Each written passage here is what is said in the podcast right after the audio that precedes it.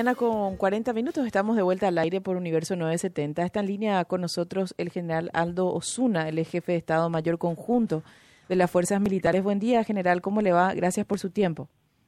Buen día para tu audiencia y estoy a tus órdenes. Gracias, general, por, por atendernos. Queríamos conocer su versión respecto a esta situación que entendemos afecta a la persona que estaba a su cargo. Me estoy refiriendo al, coronel Luis María Veloto y, bueno, una situación que ya es de público conocimiento. ¿Él eh, prestaba servicios y estaba a su cargo, general?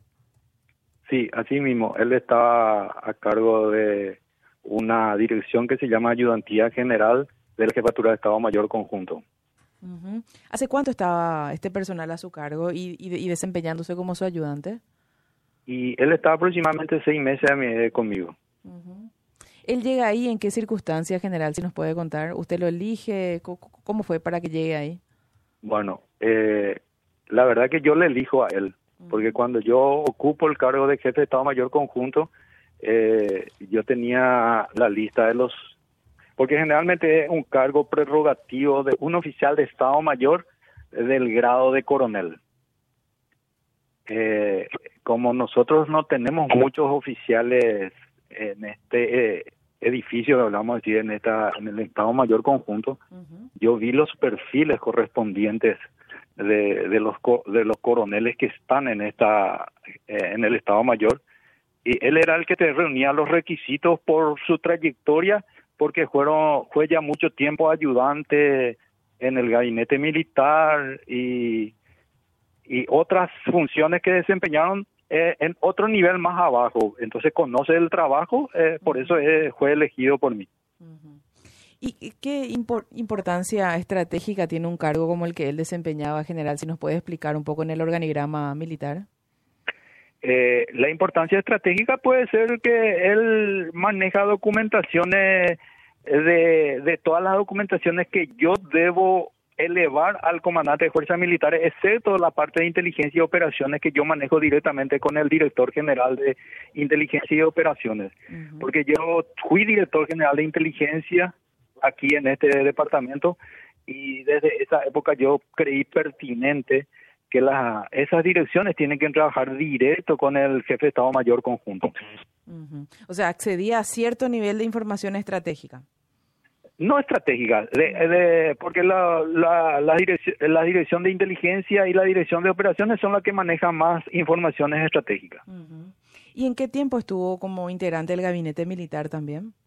Yo creo que él estuvo desde el 2014 en el gabinete militar. 2014, en adelante. sí. Mm. Hasta el 2019, creo. ¿Y esta situación cómo, cómo llega a su conocimiento general? Entiendo que la denuncia la, la hace un subalterno, esto llega directamente a, la jefatura del penal de Viñascue y después me imagino ya a usted, ¿no? Bueno, eh, yo tomé conocimiento el sábado pasado eh, cuando me comunica el director de, o sea, el presidente de la Corte Suprema de Justicia y de ahí nos reunimos nosotros el lunes a primera hora con el comandante de fuerzas militares eh, y ahí el alto mando militar eh, decidimos realizar la denuncia correspondiente para la investigación y tuvimos que reunirnos con la doctora Rosarito Montanía que el juez de la, la juez de la de la causa y el lunes a la mañana por directiva del comandante de fuerzas militares y, y, y mi persona eh, tuvimos esa reunión con el con la con la doctora. Y ahí planteamos la situación y se eh, se creó la estrategia correspondiente como para la detención después de seguramente de que el fiscal haya reunido todos los eh, los que ameritan la imputación al coronel Veloto, eh, aclarando que la denuncia comenzó del más alto nivel eh, fortaleciendo al oficial menos antiguo que Veloto que hizo la denuncia. ¿Qué, ¿Qué, rango tenía el que hizo la denuncia general? Eh, mayor. Mayor. O sea, el, eso destacábamos justamente. Y me, imagino que él permanece en el cargo y no pasa absolutamente nada con él, ¿verdad? Porque se asume un riesgo muy alto al, al denunciar semejante hecho y a una persona que está a una escala superior, ¿no? Él tiene el apoyo del comandante de fuerzas militares, mi apoyo y todo el alto mando militar. Y por otra parte, general, ¿qué impresión le causó eh, el vínculo que aparentemente tiene su, su ayudante con esta cuestión y con esta situación, con esta estructura más que nada que está relacionada al crimen organizado en nuestro país? Sorprendido, muy sorprendido porque le conozco a Beloto como un oficial disciplinado, correcto, nunca faltó al trabajo, nunca faltó al específico a su trabajo en el sentido de que nunca fue displicente en su trabajo, siempre fue muy correcto. Y así como yo le decía el viernes pasado cuando le entregamos a la fiscalía, yo eh, tengo tuve una desgracia. Ese viernes hacía 22 días y yo le decía a esta misma hora el viernes eh, hoy hace 22 días que yo recibía la noticia que mi hija fallecía y hoy a esa misma hora estoy entregando a mi ayudante le dije. Me duele muchísimo lo que ocurrió. Me pidió disculpas y, y tuvimos que entregarlo. ¿Qué vamos a hacer? No hay no hay vuelta atrás. La Fuerza Armada, el alto mando militar está eh, decidido a combatir eh, eh, los flagelos de narcotráfico, tráfico de armas y todo lo que conlleva al crimen organizado. Ahora, general, evidentemente esto le afecta en lo personal a usted, porque, bueno, es una persona en la que confiaba y todo lo demás, lo que está exponiendo. Pero la pregunta va más, un poco más allá en el sentido de qué reflexión le merece que un oficial de las Fuerzas Armadas, un eh, hombre, como usted dice, un oficial de Estado Mayor con grado de coronel, tenga vínculos con el crimen organizado eh, en un contexto en el que en nuestro país hay un avance notorio de las actividades del crimen organizado, del narcotráfico en particular, por todo lo que conocemos acerca de las cantidades inmensas de toneladas que por ejemplo, cayeron en puertos europeos después de que partieron de, nuestro país. Entonces, ¿cuál es el grado de penetración eh, que puede existir en este momento en organismos de seguridad, en particular de las fuerzas militares por parte del crimen organizado? Me parece que esta, esta es, la, eh, es el mayor motivo eh, de preocupación, se llame Veloto o como se llame el, el oficial involucrado. De hecho que las acciones del crimen organizado eh, nos preocupa hace mucho porque ha permeado en todos los niveles, no solamente eh, narcotráfico, tráfico de armas, eh, en todo lo que es ilícito ha permeado las instituciones, no solamente de Fuerzas Armadas. Sí, sí, categoría. ha permeado. policía, juzgado, Ministerio Público. Nuestro trabajo, inclusive, estamos viendo los perfiles. Usted sabe que el polígrafo, por ejemplo, no es un eh, no está reglamentado todavía por ley, no tiene un marco legal dentro del país. Y tenemos que implementarlo, tenemos que hacer lo que sea una ley que nosotros a partir de ahora tenemos que meter. Nosotros somos la única unidad que tiene polígrafo en la Fuerza Armada, es el Batallón de Inteligencia Militar. Y, y yo como director de Dimabel había impuesto también en, en Dimabel en mi tiempo de comandancia el, el, polígrafo.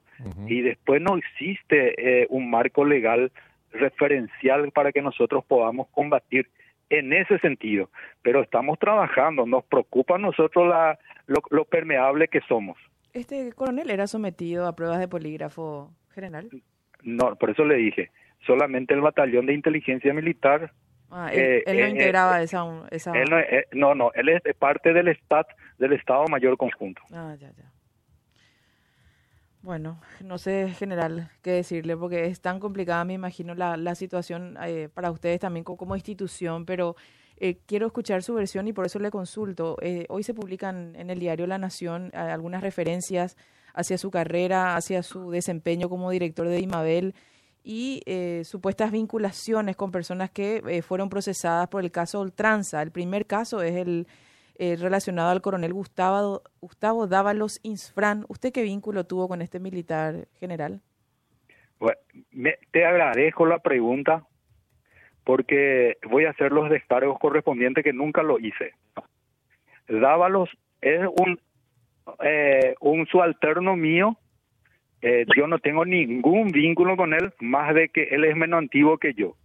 Segundo, la foto de la cual habla el diario La Nación es una foto en donde yo personal yo con el subcomandante de, esa época, el, el comisario general Fleitas, hoy comandante de la policía, fuimos invitados para ver cómo eh, un, eh, ¿cómo se llama? Eh, unos blindados, unos blindajes de chaleco antibalas. Eh, yo como director de Dimabel me fui a eso porque Dimabel es el que regula la, la venta de los chalecos antibalas.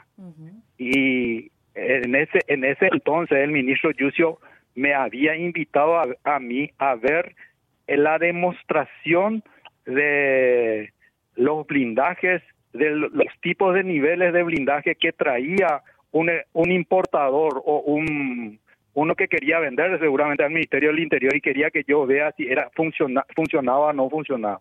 ¿Este proveedor es Marcus Vinicius General?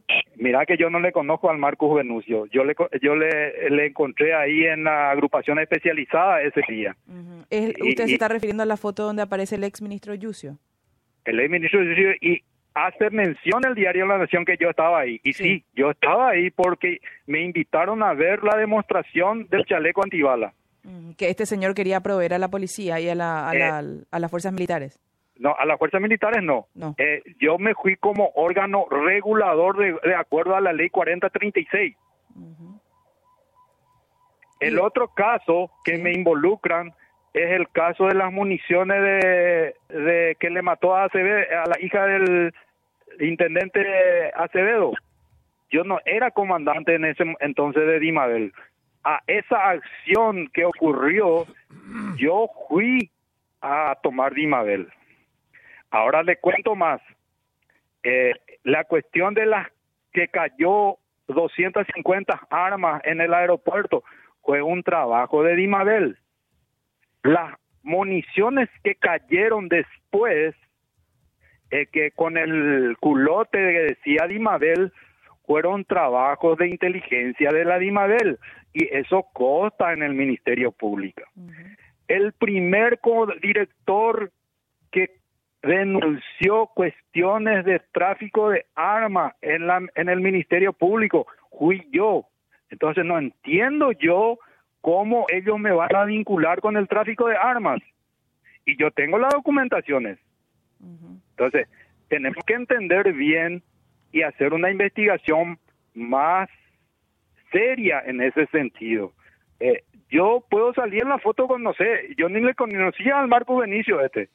Sin Eh, embargo, la policía brasileña, eh, eso nomás es algo que me llama la atención. Yo no estoy poniendo en duda su, su versión general y con todo respeto le menciono, era una persona sumamente rastreada por, ah, incluso en teoría, autoridades antidrogas de Paraguay y de Brasil. O sea, él no era un tipo cualquiera, era un número dos en una estructura criminal.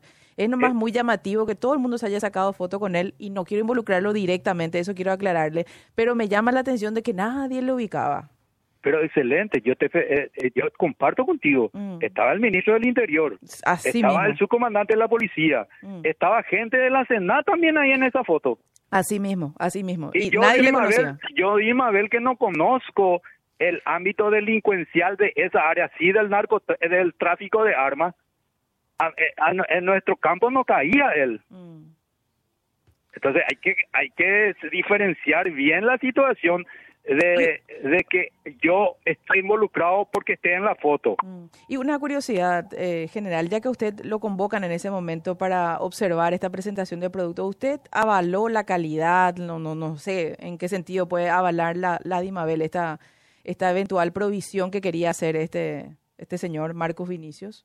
No se avaló nada, ¿No? nada, no hay ni una documentación de eso porque no hubo un pedido oficial, solamente una invitación para ir a observar una, hacer una, eh, para ver la demostración. Mm, entiendo. Y sobre este coronel Gustavo Dávalos Insfram, El coronel Dávalos eh, es, fue asesor jurídico del Comando de Fuerzas Militares. ajá, Bueno, eh, en ese contexto, yo le había eh, yo le había solicitado al comandante de fuerza de, ese entonces, el, el general Eladio González, para asesoramiento de una reunión que teníamos nosotros con los importadores, porque es el conocedor y es el escalón superior mío que es el asesor jurídico de fuerzas militares. En, e, en ese contexto, él tiene una relación de trabajo conmigo.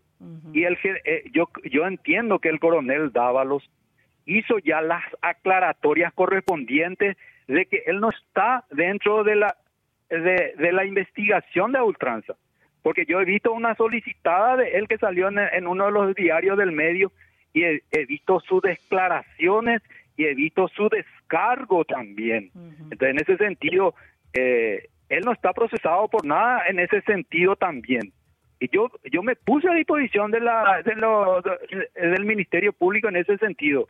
Eh, y si yo tengo que ser investigado, estoy aquí firme para ser investigado de, de ese y no van a encontrar un vínculo mío, no van a encontrar un vínculo mío con el crimen organizado, eso les puedo asegurar.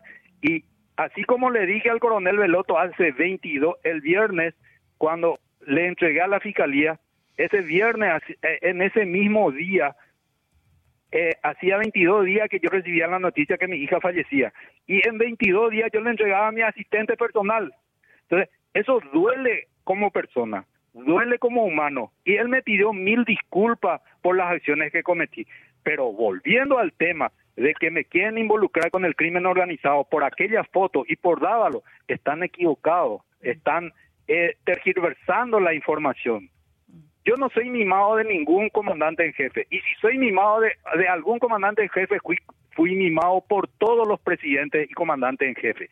Yo fui general en la época eh, el que el del gobierno de Horacio Carte. Fui general de división en la época de Mario Aldo Benítez. Fui becado en la época del presidente Lugo. Entonces fui mimado por todos los comandantes en jefe.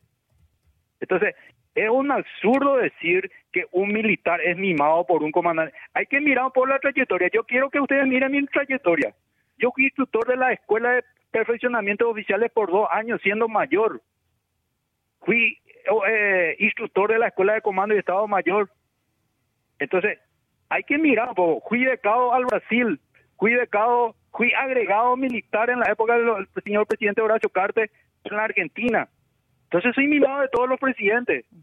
Tienen que mirar un poco la trayectoria del oficial para decir que es mimado de Mario Audo, es mimado de, de fulano. Yo no soy mimado de nadie. El, el único que me mima hoy día es mi, mi señora porque no tengo papá ni mamá, está en el cielo ya también. El único que me mima es mi, mi señora y mi, y mi hijo. que que me queda?